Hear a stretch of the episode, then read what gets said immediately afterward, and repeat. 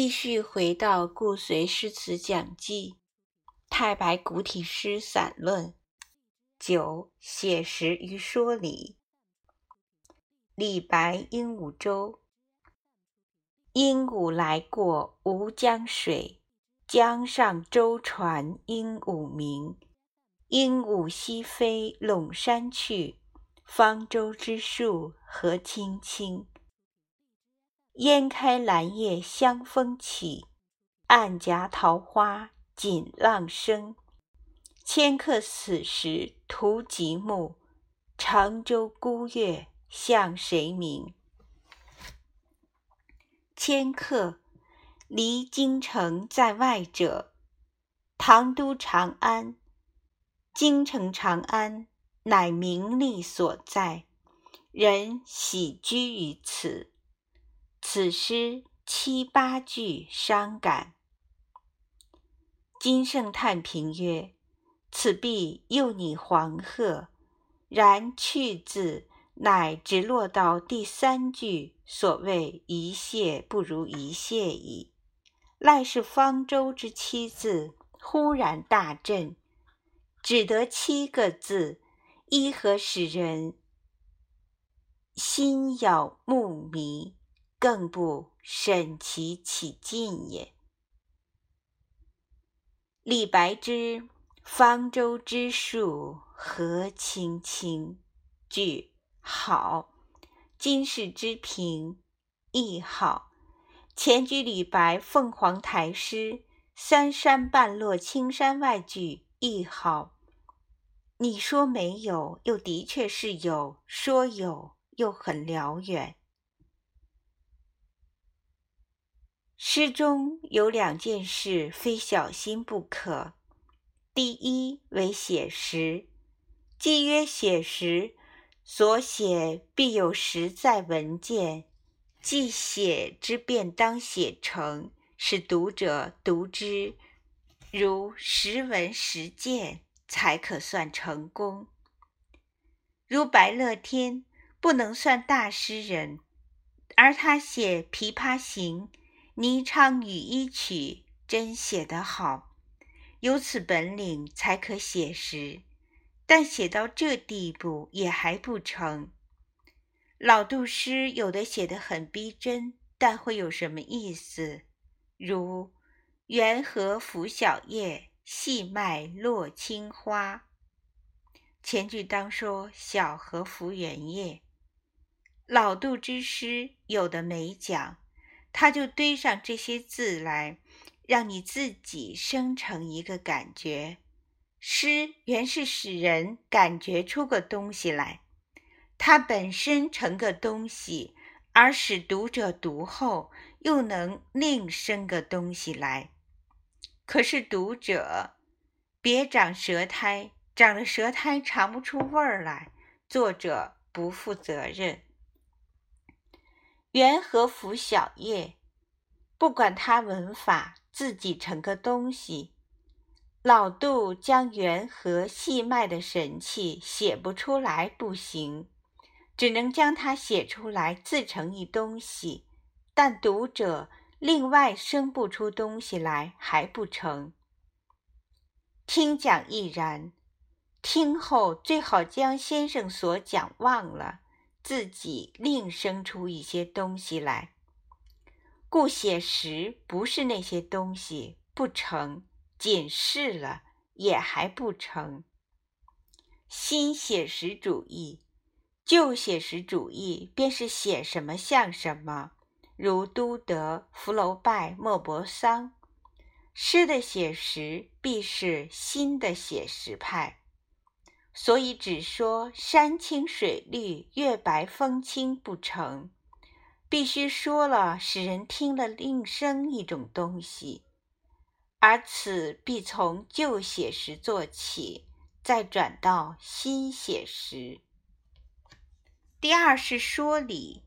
有人以为文学中不可说理，不然，天下没有没理的东西，天下岂有无理的诗？不过说理真难。平常说理是想征服人，使人理屈词穷。这是最大的错误，因为别人不能心服。最不可使被教者有被征服的心理，故说理绝不可是征服人，以理服人，非心服也；即以理服人，也非心服也。如读韩非子，尽管理由充足，却不叫人爱。说理不该是征服，该是感化、感动。是说理，而理中要有情。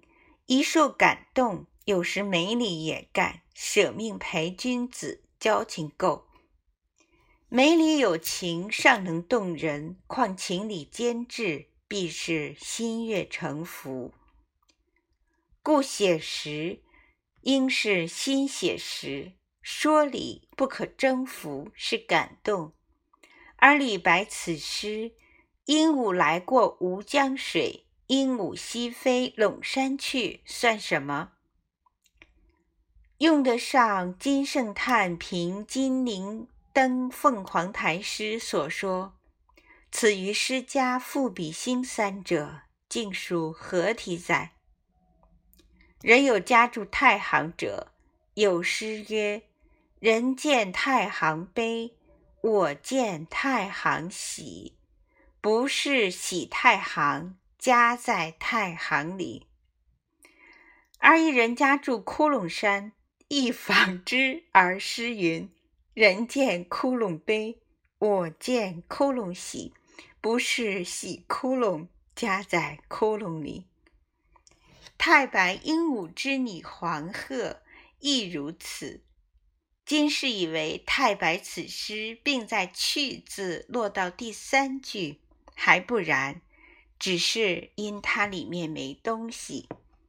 而方舟之树何青青句真好，金圣叹之批只得七个字，亦何使人心咬目迷，更不审其起劲也。数句也真好，对得起太白。方舟之树何青青句没理而好，是写实。而同时使人心全活泼泼的，便是好。为什么？这是诗，因为他将人生趣味提出来了，使人读了觉生之可爱，这便是好作品。不好的作品，坏人心术，堕人志气。坏人心术，以意义言；堕人志气。以气相言，文学虽不若道德，而文学之意义即与道德相近。为文学中谈道德，不是教训，是感动。文学应不堕人志气，使人读后非伤感，非愤慨，非激昂。伤感最没用，如《红楼梦》便是坏人心术。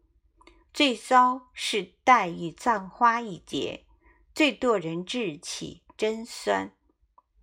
几时中国雅人没有黛玉葬花的习气，便是有几分希望了。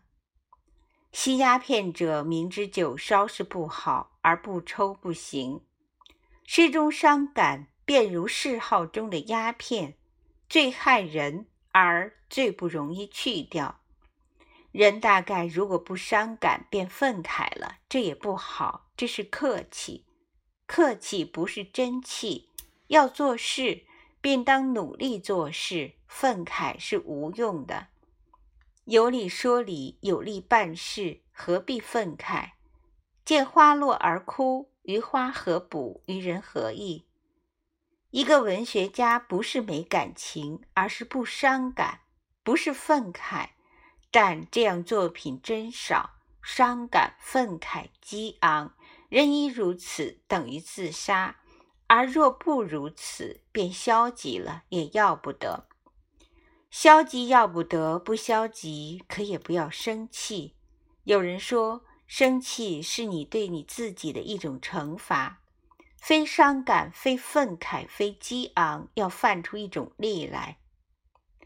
方舟之树何青青，池塘生春草。自自然然，一种生意，有力而非勉强。勉强是不能持久的。普遍有力，多是勉强，非真理。好的诗句，除平仄协调之外，每字皆有其音色。方舟之树何青青。是否好在“方”“青青”三字，三个阳声字显得颜色特别鲜明。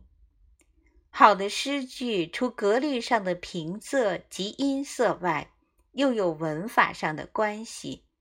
诗句不能似散文，而大诗人的好句子多是散文句法，古今中外皆然。